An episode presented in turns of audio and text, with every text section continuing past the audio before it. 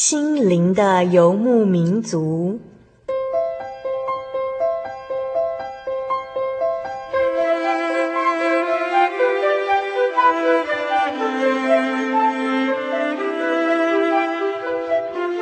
在这个谁都不管谁的后现代社会里，每个人的心灵都是游牧民族。成长的过程就是寻找的过程。每一颗漂泊的心灵，其实都在寻找生命的绿洲。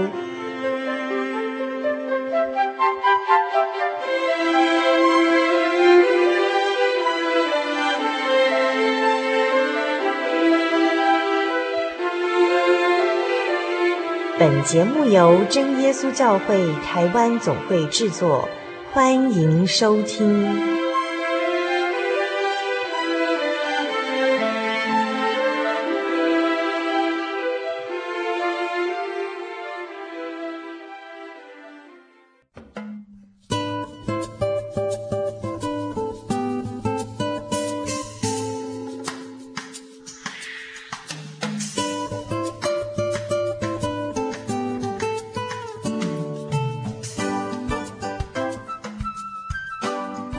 亲爱的心灵牧民族，在空中朋友，大家好，我是佩芝，很高兴一个星期的时间又到了。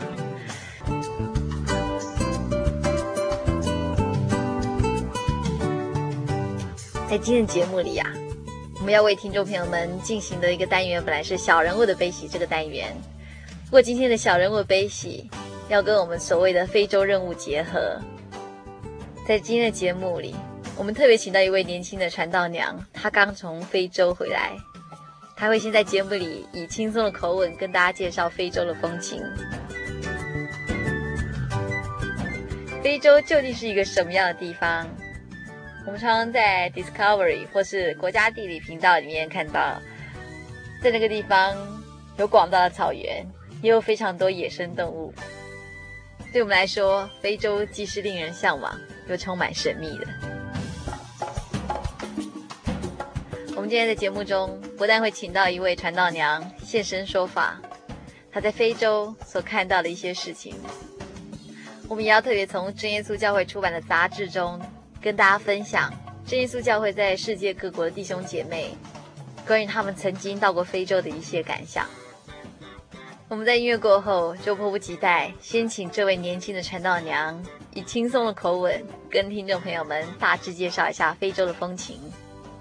这是一段非常生活化的采访，我们特别到板桥教会这个地方，跟听众朋友做这一段采访，所以我们会不时听到隆隆的火车声哦，也正巧营造出另一种特别的情境。我们在音乐过后，马上先请这位传道娘跟大家介绍非洲的风情话。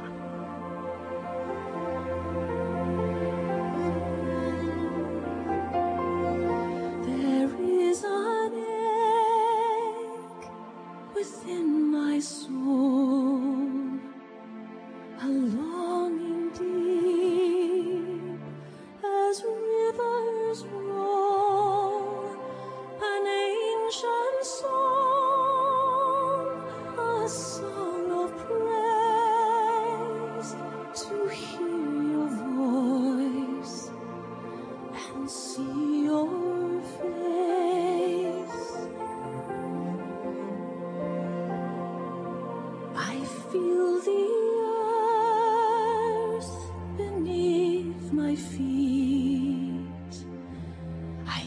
the sea.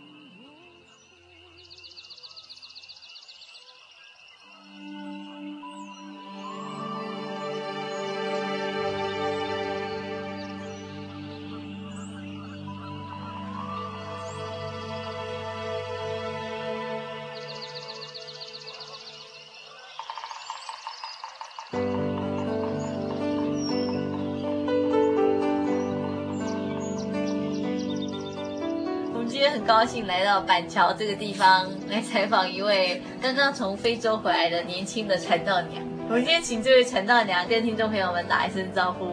嗯，嗨，我是雅怡，我从非洲回来。雅怡非常年轻哦，还未满二十五岁。不，我已经满了，满没多久，对不对？对对。之前是之前是一位钢琴老师，是。然后因为半年前结婚，嫁给一位传道人，真耶稣教会的传道。这位传道在非洲实习，所以呃，身为传道娘的雅怡也要到非洲去。嗯，对。那好不容易呃，这几个月是回来休息，对不对？对。那我们看到雅怡的时候，雅怡是可能在台湾是钢琴老师嘛？嗯。我想在台湾的生活应该也是很。基本上我们都是很舒服的，对。可是去到非洲，一般人的想象都会觉得，哇，非洲是一个什么样的地方？而且你们还不只是在南非，好像东非、西非都要去。嗯、对。啊，那南非当然是不错，但是东非、西非其他地方都是很难想象的。嗯、那雅怡要不要跟大家分享啊？这一段呃非洲历险记，半年以来。呃，刚去的时候啊，其实。嗯说要那个整理行李就是一件很麻烦的事，因为那时候结婚的时候是年底，嗯，然后是很冷的天气，是，然后要先去香港，因为要办另外一场喜酒，然后还要再去南非，然后还要再去呃西非，所以呢。大家就问我说：“那你行李要怎么装？就是冬天的、夏天的、秋天的，然后全部装进去这样。”是对。那刚开始去非洲就很紧张啊，所以也是要去打预防针啦。哦，打吃的这边这边都要打。哦，嘿，啊，有的一针五年，一针十年有效这样。啊哈哈。嘿，那这些是预防措施。那去到那里当然是先去到南非，去到南非就觉得哇，这个地方真是先进，居然是。不是想象中的非洲那个样子，对，对 uh huh. 那就像美国那种感觉，它、uh huh. 路很大条，然后，然后房子就一一座一座，还有花园这样，一座一座，对，对啊，肯定很大哦，对对对，uh. 就是可以看到很多黑人，uh. 那他们的景观也是蛮特殊的，就是很多黑人会在。马路上卖东西！你能想到的东西，他都卖卖得出来，比如说沙发、衣架，在马路上卖，对，然后山猪的雕像，对对对，然后很多，或是太阳眼镜，或是嘿帽子什么，很多啊，对，因为南非好听说失业失业率蛮重的，嗯嗯嗯，然后因为他们说本来白人执政嘛，然后后来变到黑人执政，那很多白人就会被打压，因为黑人以前被打压太久了，是，对，然后。就变成白人会被公被公司辞退，这样，因为政府就开始规定了，每个公司要规定多少黑人，黑人，多少白人，对对对，就连政府机关，我们进海关一排都黑人。哦，对，然后所以你也会看到白人在街上要钱，嗯，他会挂个牌子写说我们家有几个孩子要养，然后我现在没有工作，然后求你给我钱，然后神会祝福你，这样子，对对，那当然不止白人要钱，黑人也会要这样，是。对，那那是到南非的第一个印象，嗯、哼就是他们很发达。不过到南非也是另外一个印象，就是他们治安非常非常的不好。哦，听说约堡的那个凶杀案的那个比例比跟纽约差不多。约翰尼斯堡，对，约翰尼斯堡，啊、对，然后就很很严重啊。然后也听到很多信徒啊，什么，诶，被抢啊，甚至我们还有信徒被开过枪。哦。对，uh. 那那那个那个也可以算是一个见证。那我要现在说吗？可以，可以的。好，那那个见证就是说，我们有一个李弟兄，那在那边，uh. 那他是从台湾过去的，他过去大概十几年了。那他过去的时候，他就比较没有去教会，后来就渐渐就离开教会。那有一天，就是因为他他就是去顶人家一个店，一个黑人，哈，就说、嗯、啊，我们这个店要顶出去这样。那他就他就给钱，然后就说啊，这个店我要。嗯哼。那后来那个黑人就很奇怪，他就一直不离开，他也不走。然后那个我们这个李弟兄常打电话去说啊，你你什么时候要离开？什么？要不然，然后到最后就是他就给他一个期限，比如说十一月一号，哈，我我就带我经纪人过去，我就要接受这个店。那后来当天他就跟我们这位李弟兄就跟他的经纪人就进去那店，然后就说啊，那就麻烦你哈。是。结果那个。那个黑人他什么的话都没有讲，他就走进去里面，uh. 出来就开枪。哦，然后那个经纪人当场就死亡。哦，那我们这个李弟兄，我不晓得他身中几枪，反正有一枪是贯穿胸部这样。然后他就他就赶快爬出来马路上求救这样，嗯、因为他已经没有力气讲话了。嗯、那路人看到他就赶快把他送医院这样，嗯、然后才这场这场才就是这件事情才过去。嗯、可他在医院的时候就是很严重嘛，医生也说啊这个哦很危险这样。嗯、然后他就拉着他妻子的手说。嗯，如果这次主耶稣让我回得来的话，嗯、我们就一起回教会这样。对啊，然后后来，后来就他们就一起回来教会。啊，对。所以，我们真耶稣教会在南非也有教会，是不是？是。那目前那边有多少信徒？那边大概有五十个，五十个，啊，五十个左右。那也是比想象中多嘛。嗯。可是那边的信徒住的非常分散，几乎是整个南非都有。哦。所以，嗯，有的信徒就住在约翰尼斯堡，有三户。嗯那三户加起来大概十多个人吧。哦，oh. 对，那有的就住在离离约翰尼斯堡三个小时，有的住离六个小时，mm hmm. 甚至有的离十个小时车程，oh, oh, oh. 所以他们就比较远，比较难能够常来聚会。嗯、uh，huh. 那雅怡大部分时间都待在南非吗？嗯，还是游到西非啊，或者东非去？哦，有，后来就是游到西非去奈及利亚这个国家。嗯嗯嗯，对，然后去那个国家，我也是去城市而已。啊哈哈，对，因为乡下对女孩子比较不方便，对，比如说洗澡啊、上厕所都是，对。然后，嗯，譬如说，呃，到奈及利亚第一个景象，下飞机就是很多黑人跟你要钱，哦，他们全部都围过来这样，到你的面前，然后这个手，然后那个手，那个手，那个手，这样子啊？对对对，因为他们看到一个肤色跟他们完全不同，因为在奈及利，呃，在南非我们还可以看到东方人、白人、黑人，对，嘿，所以他们看到。皮肤白的，他们也不会觉得怎么样。是。可是，你一到奈及利亚，你一到那里，然后你一下飞机，哇，除了你之外，看出去全部都黑的。对，所以他们也会对你就是觉得说，哎，这个可能有钱。对，然后之后当然就是信徒来接我们回他们家。对，那我们那个信徒他们家就是跟一般一般人家也不是不是很像，就是他们不是住很是很很破烂的房子啊，不是我们想象的那样。是。虽然他们也是黑人，他们全家都是黑人，这样。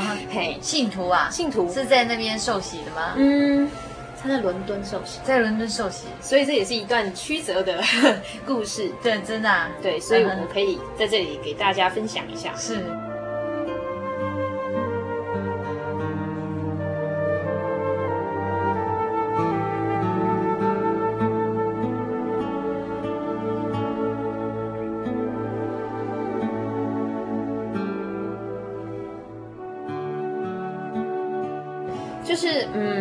位信徒哈，嗯、他本来在做一个很特别的行业，是。贩毒，贩毒哦，所以他是个毒贩，他是个毒贩，对，然后他他就是常常往返奈及利亚跟伦敦之间，是。在做这个交易，嗯哼，结果有一天他在从。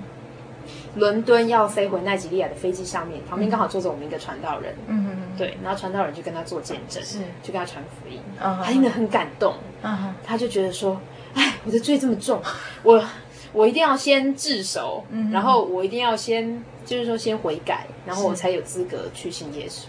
这样。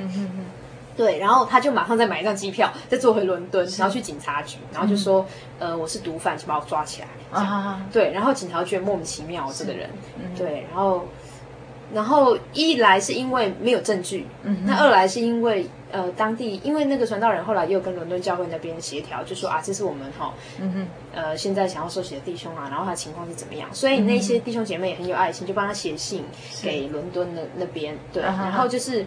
因为种种原因，然后他就只有被关短短的时时候，是对，然后就放出来。嗯哼，那可是他在监狱里面，他还很特别哦。嗯嗯嗯，他不止一天祷告六个小时，还跟其他的犯人做见证、传福音。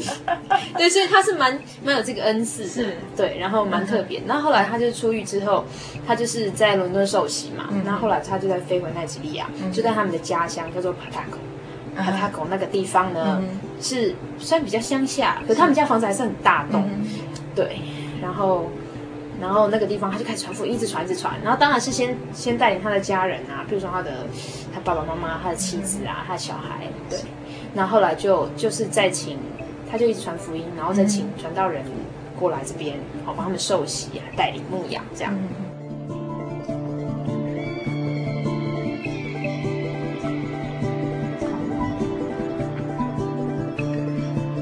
后来那个弟兄他们家就是觉得说。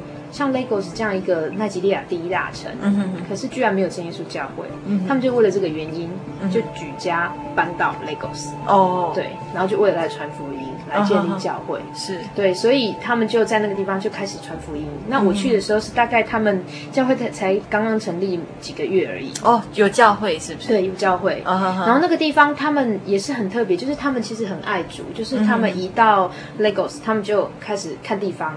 嗯哼哼，除了他们自己住的房子要租嘛，然后再去找一个很适合会堂成立的地方，再去把它租下来。嗯哼，然后装潢，嗯哼，水电，嗯哼，还有发电机，因为他们政府没有定时供电。嗯哼，对，不像我们整天都有电这样。是，对，所以很多事情，然后或是租金啊什么，全部都是他们家人出。嗯哼，所以他们就是。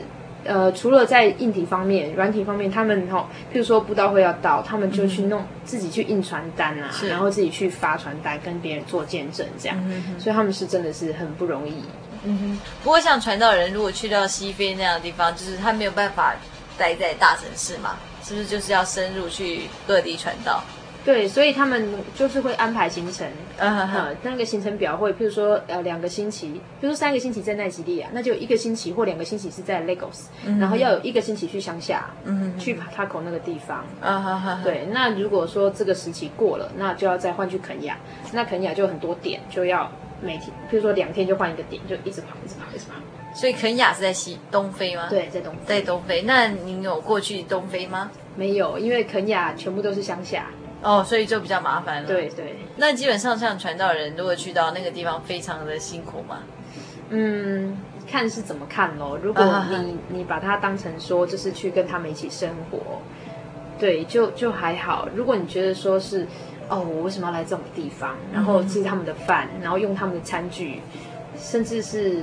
甚至是每天都吃一样的菜，吃了一个月，然后晚上起来上厕所要拿手电筒，要不然不小心会跌到那个粪坑里面去。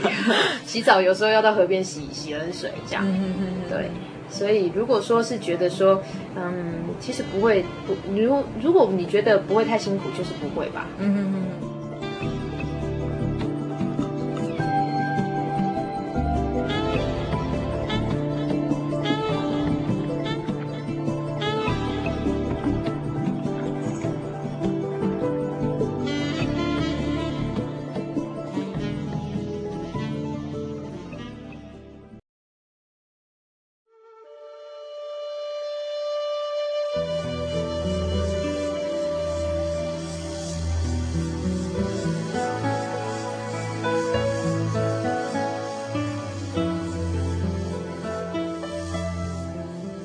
对你来说，像这一段经历啊，你那个先生是传道人，然后你嫁给他就变传道娘，然后跟着他到南非到非洲去，那这一段经历就是对你来说，在你的人生或者在信仰里，有没有什么特别不一样的感想啊？嗯，我觉得去过比较困苦的地方，哈，每个人大概都会有一样的感觉，就是觉得自己太幸福了。嗯哼，对啊，对于那边的信徒要来聚会，嗯哼。对，像比如说有人要坐公车坐好几个小时，嗯哼嗯，如果说有钱，当然就自己开车。比如说到南非，他们会开六个小时来聚会。嗯、那比较没有钱，就像奈及利亚，他们会坐公车，而且是比如说一三五晚上聚会，他真的都来。嗯、哼对，甚至还有志豪就是传道人，他说他在非洲的时候，嗯、哼甚至有一个老伯伯六十几岁，他走了八个小时来聚会，用走的，早上四点起床就一直走。一直走，走了八个小时，为了要，因为传道人听说传道人来了，嗯、然后要开一个灵恩会，对，然后就一直走走过来。那我就觉得，对于我们来说，真的是很不可思议的事情。嗯哼，你就算要我走路走八分钟，说不定有人都会觉得说啊，我宁愿在家里，哦，吹冷气看电视。对对对，对。可是他们那种心，就是就是对真理的渴慕。对，一个是对真理的渴慕，然后另外一个是说在物质环境上面，嗯哼哼。因为我曾经有一次我们去海边，嗯哼哼，那就是呃我们那位信徒他们家小孩因为从小都生活的非常的幸福，啊哈哈，那有时候吃东西也会掉掉在地上，嗯哼，那就是我们我们在海边，然后他们都有一床一床的那种小木屋要给我们，嗯哼，就是租给我们，对，那呃那个木板下面那个缝啊，嗯，对，那我们那个小朋友他就吃吃吃，哎就不小心掉，结果他吃到一半他就发呆，我们就说你怎么了？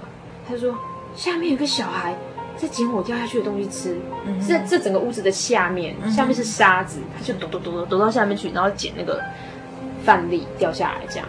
对，然后看了就觉得很心痛这样。嗯，对，然后我也曾经在大街上，在 Lagos 的大马路上面，旁边有水沟，然后就看到一个很穷的人，他全身只有穿一条内裤。嗯哼，然后他就去在水沟里面找。水喝，嗯哼，可是因为呃，像我们的我们的矿泉水是一瓶一瓶，他们是一包一包，对，对，然后有人可能，然后喝完啊，然后就丢到那个水沟里面，然后他就把那一包捡起来，然后就看到他这样倒着这样喝，嗯哼，对，然后就觉得哦，真的是很心痛，嗯哼哼，所以就是说，像我们这样的物质环境，如果说我们不懂得珍惜，嗯哼，很难保证说我们不会有像他们那样一天。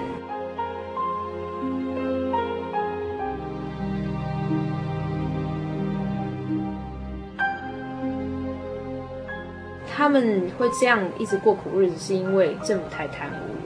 他们要不就是军政府，嗯，要不就是打内战，嗯，对。然后就是百姓没有机会受教育，尤其是小小孩，嗯、那没有机会受教育，长大还是只是个农夫，嗯，对，也是还是不识字，所以国家不会进步。嗯，然后所以他们穷，其实。有一个原因是这样，另外一个原因是他们天性蛮多，嗯，就是因为我们教会在那个肯亚那边有买农田，嗯、要给信徒种，就是要改善他们生活，让他们去撒种、去收割，然后对，然后就可以赚钱。可是有的信徒连这样都不要，对，对，所以正好他是说，其实非洲人他们其实还算是很幸福，因为神居然会派我们去那边传福音给他们。而且神在那边显出很多神迹奇事，嗯嗯嗯，对，然后神也很疼他们，因为他们一受洗就很多人啊，然后也是会来教会，所以其实他们不算是非常，就是不算是被咒诅的民族这样。嗯，还有得圣灵也是很，哦对，一传过去啪啪啪啪，每个都得圣灵，这样子。对啊对啊，嗯。哦，然后还有另外一件事就是他们在聚会的时候，呃，他们会很喜欢唱诗，嗯哼，那。其实他们那边黑人就有点像我们这边的原住原住民，就是唱诗起来并不是像我们一般人那么规规矩矩就站着，然后小小声唱。嗯哼，对，他们就是很很高兴，然后甚至手舞足蹈。嗯哼，那在非洲那边当然就是更明显。他们会扭屁股，会跳舞，然后甚至是拿铃鼓啊，然后然后这边拍拍拍拍拍。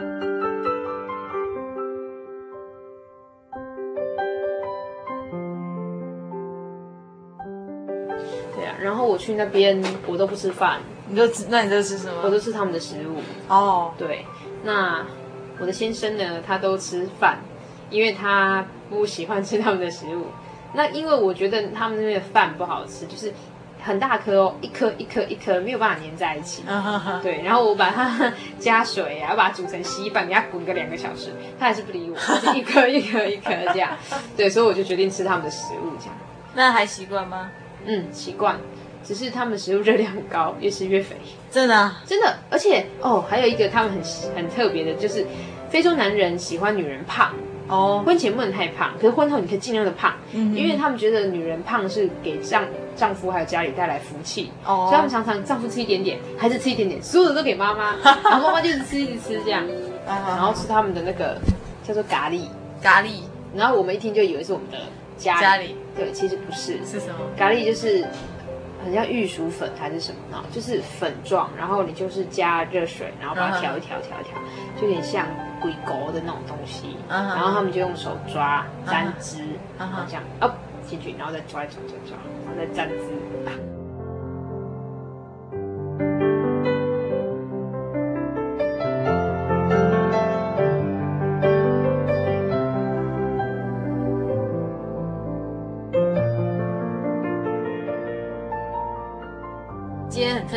请到一位年轻的传道娘，跟我们谈谈这次教会在非洲的情形。然后在今天的传道娘跟大家说再见之前，有没有什么话特别想对收音机旁边的听众朋友们说？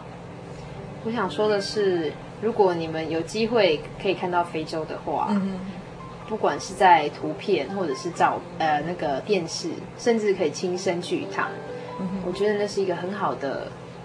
对自己身心的一个洗涤，嗯哼，不管你看到的是穷困，嗯，或者是生命很很强的生命力。啊哈，对，对于自己的未来，在生命当中，我想会有很多在你自己要做抉择的时候，会有一些。一定的影响。是我们今天非常谢谢这位年轻的传道，感谢。我希望下一次啊有机会回来的时候，可以再跟大家分享一些非洲的风情话。是，谢谢。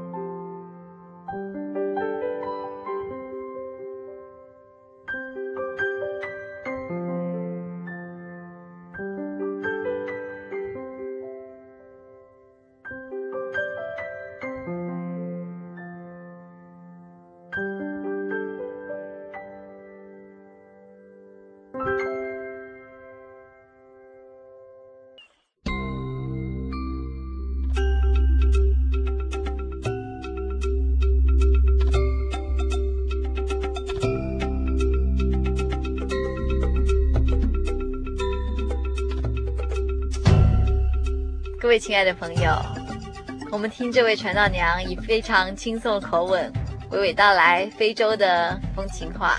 其实很多经验并不是三言两语就能清楚描述出来。其实最好的是有机会能亲眼看到、亲身经历。接下来我们就要播出三位分别来自美加的弟兄姐妹，跟大家现身说法。当他们亲身去到非洲那样的地方去传福音的时候。他们内心带来的冲击以及感动。首先，我们要播出的是一位真耶稣教会在美加的信徒所写的文章。这位弟兄他当初写这篇文章的时候用的是英文，而我们杂志社特别将它翻成中文，并且请到一位弟兄代为将这样的文章念出来跟听众朋友们分享。然后接着呢，我们会再播出两位真耶稣教会的姐妹。他们也一样到非洲这个地方去传福音，在去过非洲一趟之后，他们心中都有一些冲击，也要借着以下的文章跟听众朋友们分享。希望借着这样的分享，能够介绍遥远的非洲是一块什么样的土地。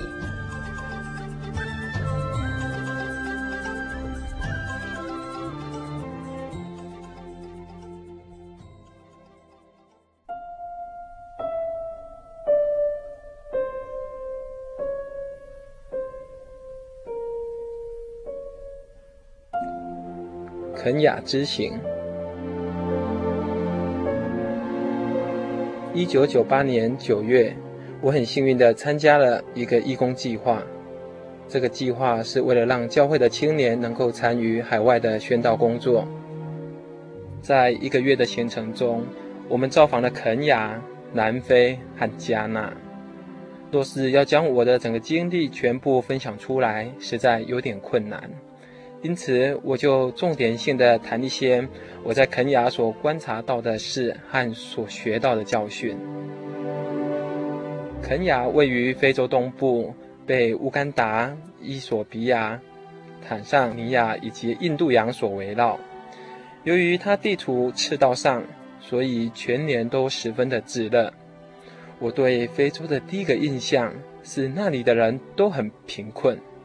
人们毕生劳碌，只是为了求个温饱，而小孩常常好些天都没有食物。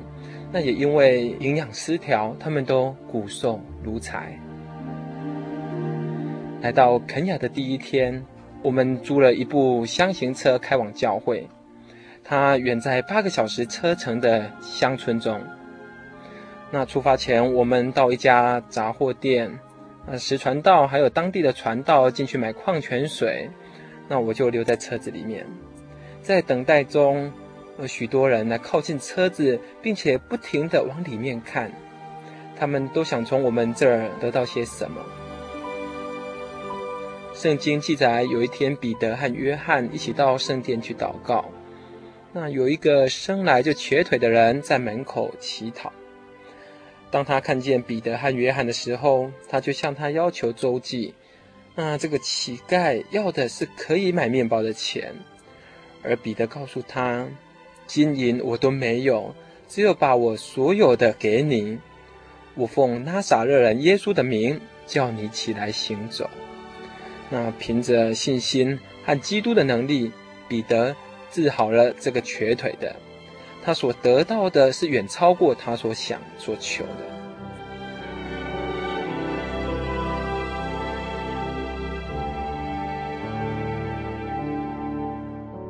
爱心与接待，在灵恩会期间，啊，他们没有足够的器皿来供给众人使用，所以他们用了大香蕉叶当做盘子。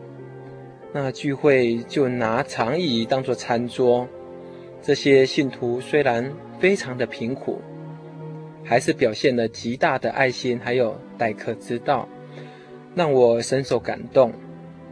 而且他们通常让我们先用餐。当我们在吃饭的时候，他们就站在一旁，甚至还为我们买来了可乐，还有雪碧。关于我们的膳食，他们会准备白饭，还有一盘菜。他们通常都为我们煮白米饭，而米在他们那边是十分昂贵的。在领恩会的最后一天，他们还特地的宰了一头羊给我们吃。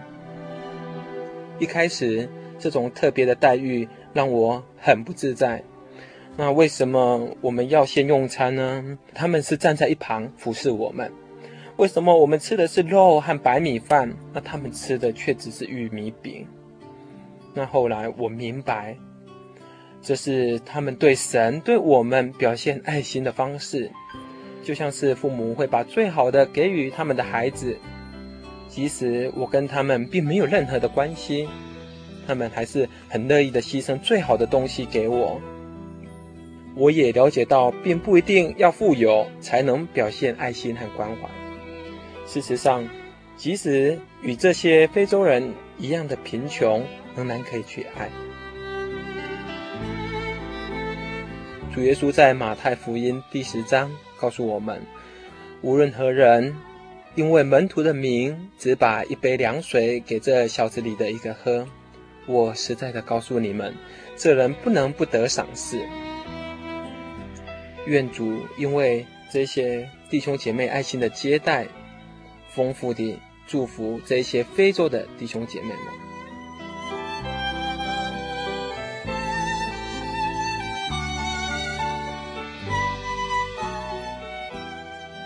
新生命。在一次聚会中，我们遇见了一个抱着小婴儿的十八岁少妇。稍后，我们才知道她的丈夫三个月前已经去世了。这个女人充满了痛苦与悲伤。那天有一场洗礼，而她也要受洗。她带着孩子不发一语的来到洗礼场。一路上，她向神祷告，希望他的生命会有所改变。当他走进水头，他祈求主能够赦免他一切的罪过。而就在进入水的那一刻，他感觉到有一股力量进入他的体内。啊，当他出了水之后，便看见一道荣光。这股力量使他开口说出灵言。他闭着眼睛走回岸上，跪在那里，以灵言祷告了起来。马太福音三章曾经记载，耶稣受洗，那从水里出来的时候，天忽然开了，而神的灵像鸽子降临在他身上，并且有一个声音说：“这是我的爱子，我所喜悦的。”发生在这姐妹身上的，正是根据圣经而来的。当我为这件事情照相的时候，我根本没办法止住我的泪水，我亲眼看见神怎样赐福气给予需要他的人，是多么奇妙的事。陈长老说，能亲眼看见这个神机，也不枉此趟的旅程了。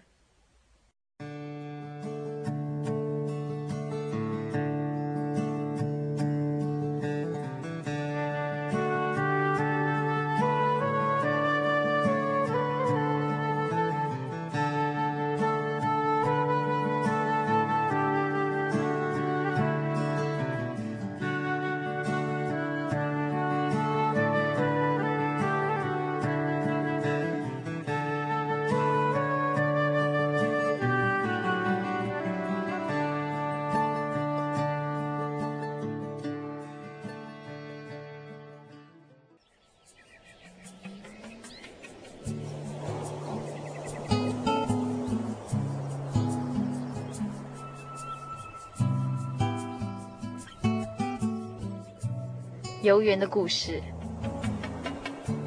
感谢主的赏赐，让我有机会到非洲访问当地的教会。我读到有关非洲以及可能感染的各种疾病时，开始怀疑：这真的是我想做的事吗？我需要接受四种不同的疫苗，包括必要的黄热病疫苗。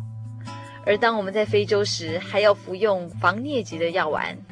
不过，我决定停止担心，且将这一切事情交托给神。从那时候开始，一切就变得顺利了。我们被安排要到南非及加纳，我将在南非停留三天，在加纳停留十二天。五月底，我搭机到伦敦与利文会合。我们在伦敦休息一会儿。就接着要坐十个小时的飞机飞往约翰尼斯堡。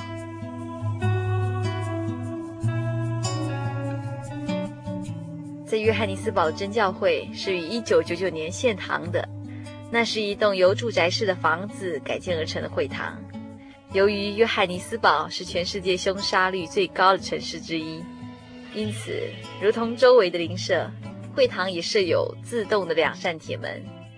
当另一扇门关起来时，另一扇门就会开启。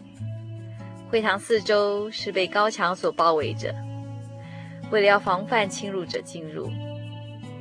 约翰尼斯堡大约是由四个家庭所组成。下一个目的地是加纳。当我们抵达教会聚会时，大约有二十位信徒。由于建筑物里并没有电力的供应。所以晚间聚会时，必须借着煤油灯来聚会。科庞杜教会是另一间大教会，他们的会堂也即将完成。目前他们正在搭建传道房，将来来访的圣职人员就可以不需要住在旅店里。科庞都教会的信徒曾体验过许多神迹，其中有一位菲利夏姐妹，因为在她的手指头上长了脓包，并且恶化，最后竟然死亡。信徒迫切地为她祷告一个多小时，于是她死里回生。如今她那不能弯曲的小指，即成为当时神迹的印证。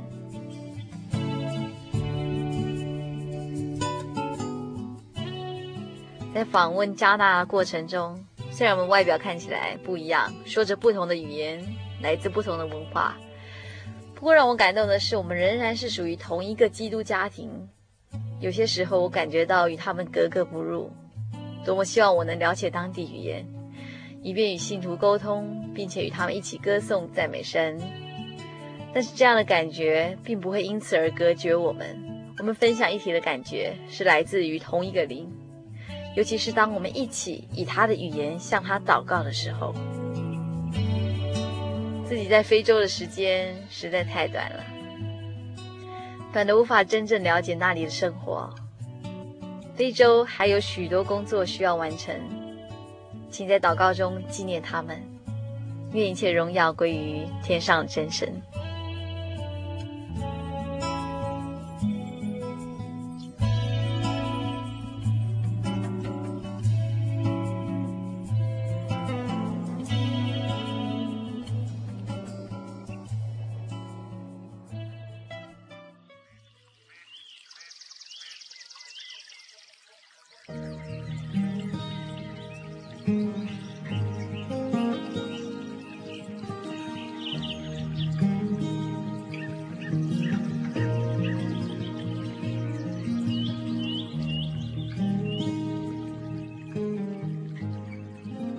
非洲任务：南非及加纳。丽文的故事。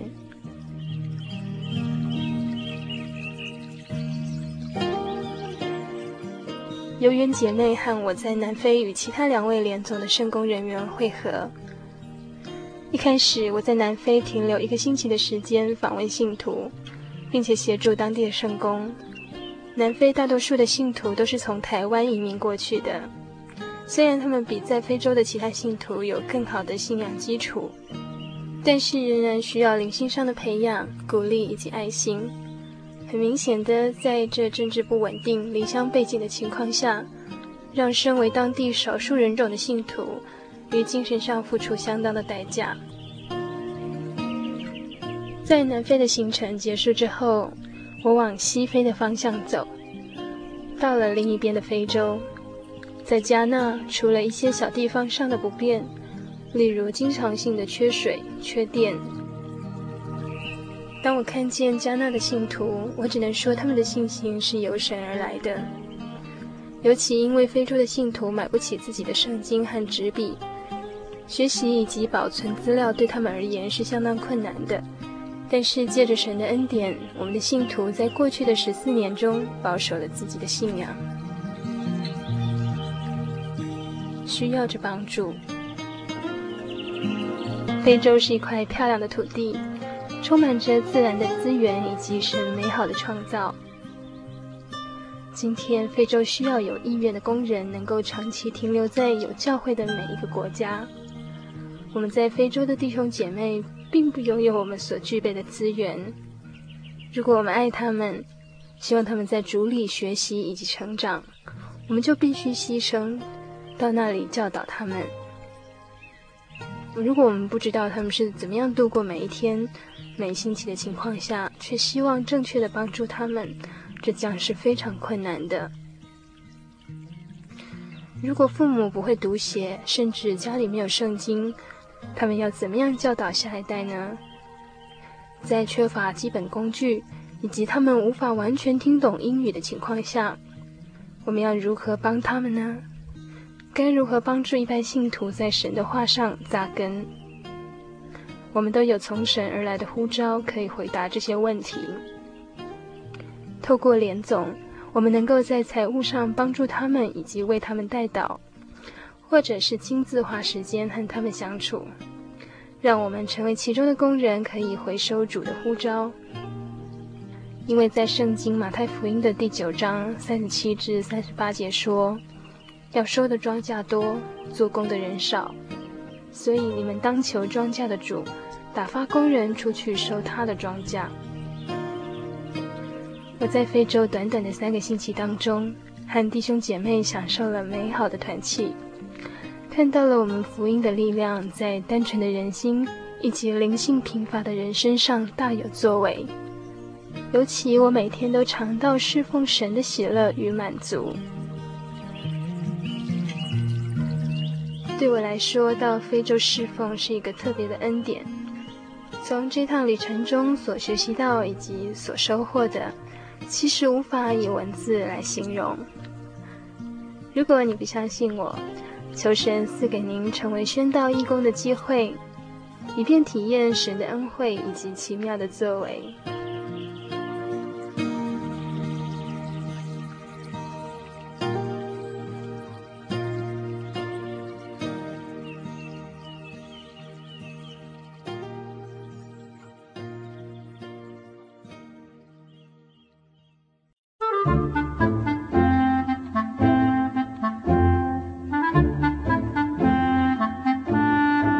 圣经是世界最畅销，也是翻译本最多的书。许多人因为这本书改变了他的价值观。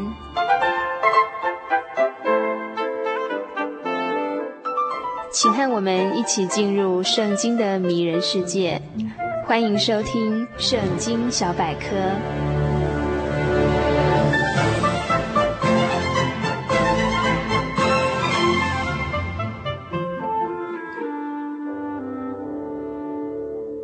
亲爱的朋友，大家平安，欢迎收听《圣经小百科》这个单元。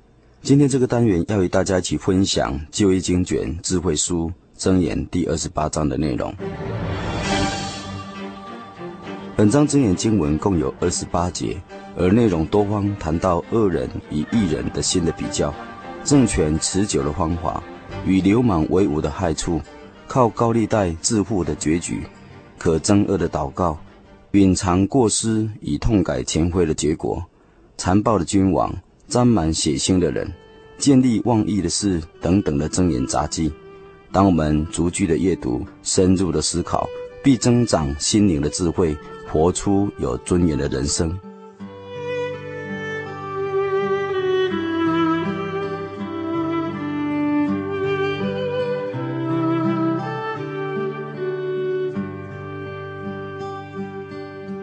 本章箴言经文第一节到第十节的经文的意义内容是这样子说的：恶人作贼心虚，无人追踪也会窜逃；一人问心无愧，好像雄狮一样坦然无惧。罪恶充斥的地方，政权动辄易手，唯有依赖明智的领袖，政权才能持久。穷人欺压穷人，就像暴雨冲走农作物般的叫人绝望。恶人虽然得到目无法纪的人的称赞，但奉公守法的人必与他们力争到底。邪恶的人不明公理，唯有寻求主的人能明察一切。行为正直的穷人胜过行为邪恶的财主。遵守法律的是明智的人，与流氓为伍的羞辱父亲。仗着高利贷致富的他的财富终会落在善心人的手中。不尊重律法的人，就是他的祷告也是可憎恶的；引诱一人走进歧途的，终必掉进自己设下的陷阱里头。唯有完全的人，才能承受福分。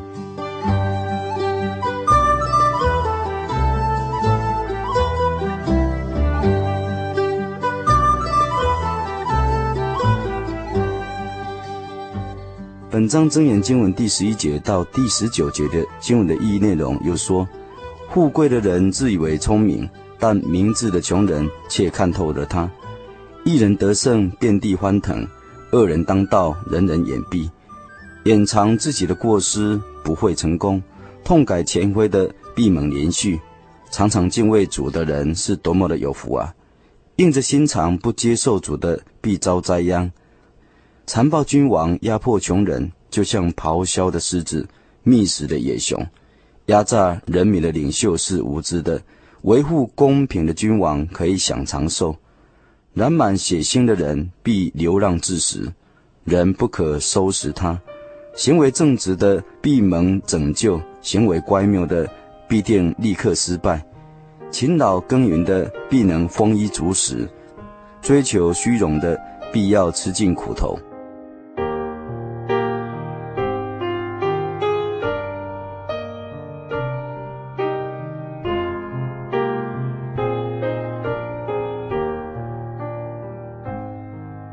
本章箴言经文第二十节到二十八节的经文的意义内容又说：忠诚信实的必得幸福，急功近利的必定难逃处罚。收受贿赂、偏袒徇私，实在是不应该。为求小利、妄取法纪，更是有罪。贪婪的人急于要发横财，却不晓得贫穷就要临到。谴责人的比阿谀奉承人的更要受人的爱戴。向父母行窃而不以为是罪的，跟一般的窃贼没有什么差别。傲慢的人挑起纷争，信靠主的人必定万事亨通。自以为是的是愚昧的人，行事明智的必蒙拯救。乐善好施的必会一无所缺，对穷人视若无睹的必饱受咒诅。恶人当道，人人躲避；恶人衰亡。义人便会增多。以上是智慧书箴言第二十八章丰富的一的内容全文。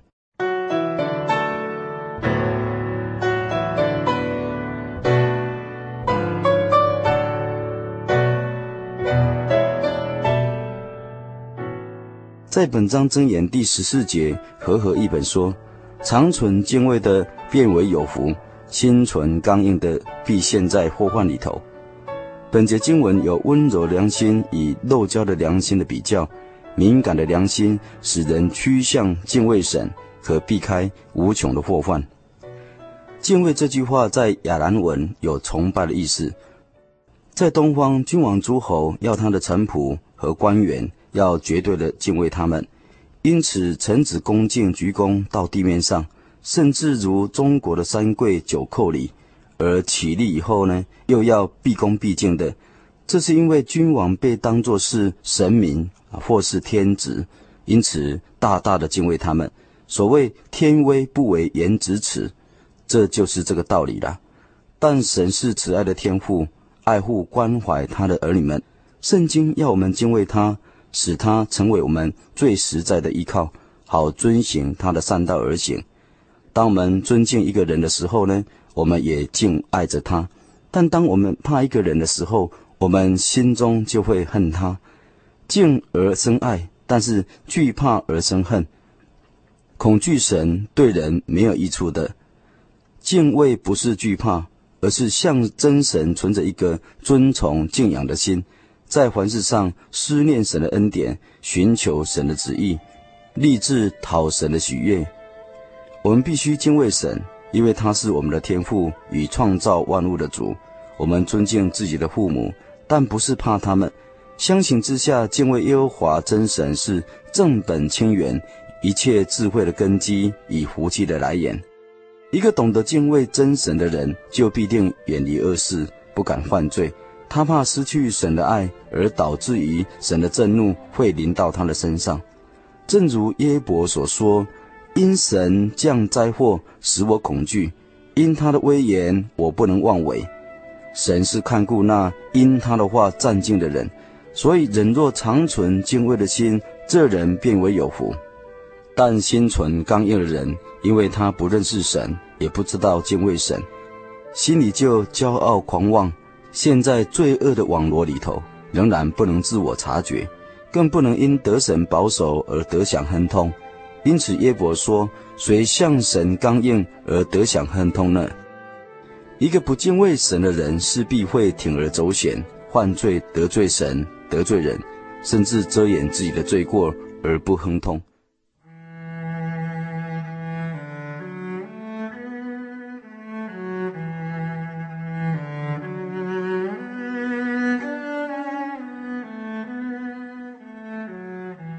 中国自古帝王时代起，就是一个拜神敬神的民族，所以说获罪于天，无所导也。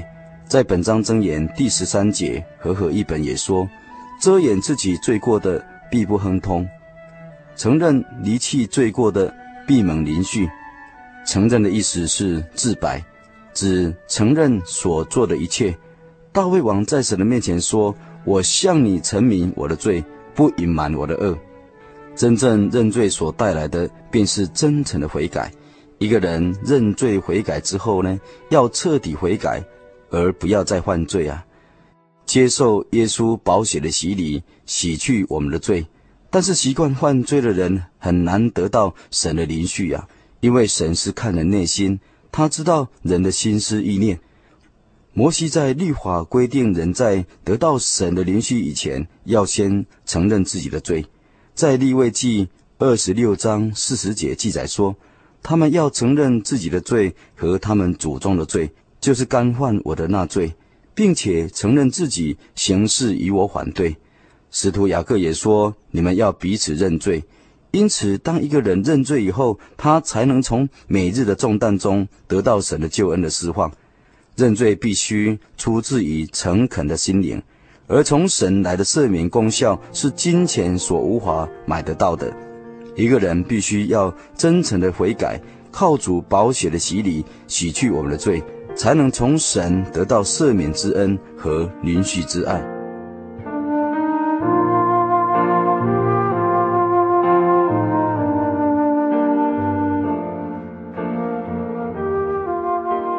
从本章箴言第十三节经文中可以看出，遮掩自己罪过的，其实无法逃过真神的华严。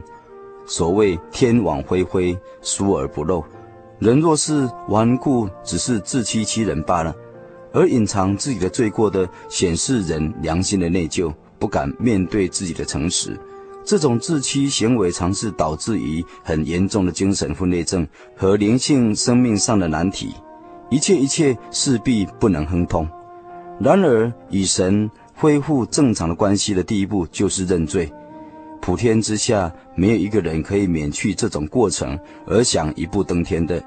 许多人就是不愿意放下心中的自尊骄傲，因而无法得享神赦免之恩。骄傲自恃是一切形成罪的一个心理的基础。在赦罪以前，一定要抛弃这一些。但是现在有许多罪犯被判刑入狱以后呢，果真的能够彻底悔改、畏罪自责、良心感到不安、愿意悔改、重新做人者固然是很多。但是等他出狱以后呢，他再去犯罪，偷盗抢劫、作奸犯科、害人者不在少数啊。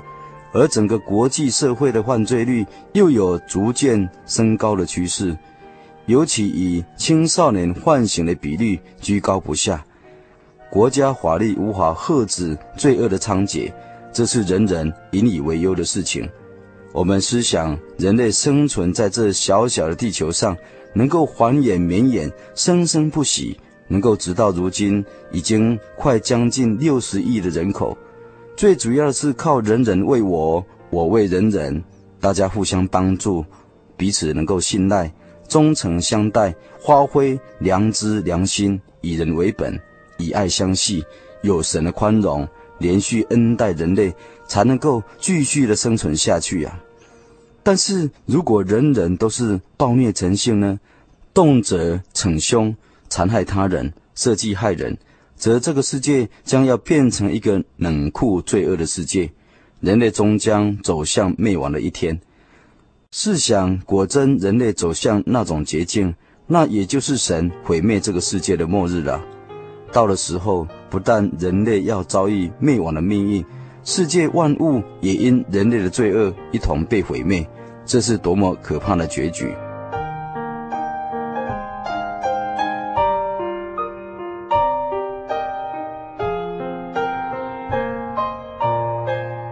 圣经上诗篇五十三篇第一节到第三节记载说：一万人心里说没有神，他们都是邪恶，行了可憎恶的罪孽，没有一个人行善。神从天上垂看世人，要看有明白的没有，有寻求他的没有。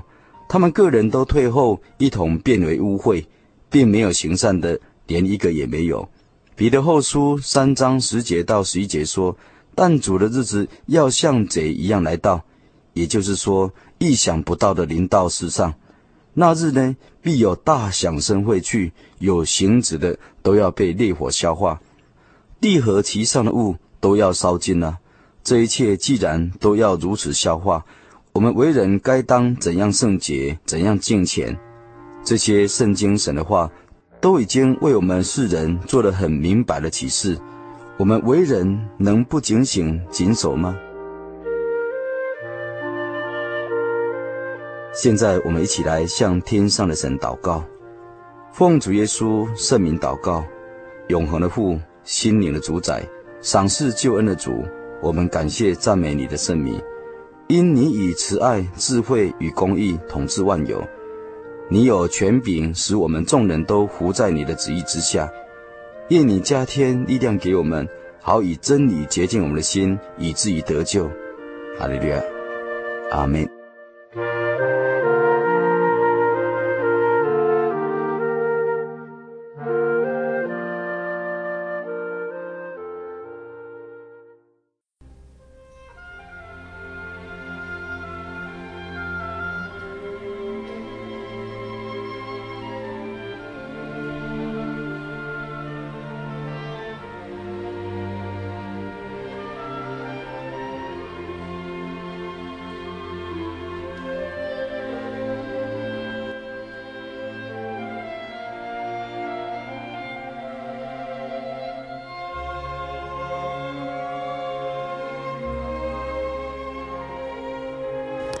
亲爱的听众朋友，您现在收听的是心灵的游牧民族华语福音广播节目。本节目由真耶稣教会制作。如果您对真耶稣教会想进一步了解，欢迎您来电与我们联系。我们的电话是四零八七七一八一七八四零八七七一八一七八。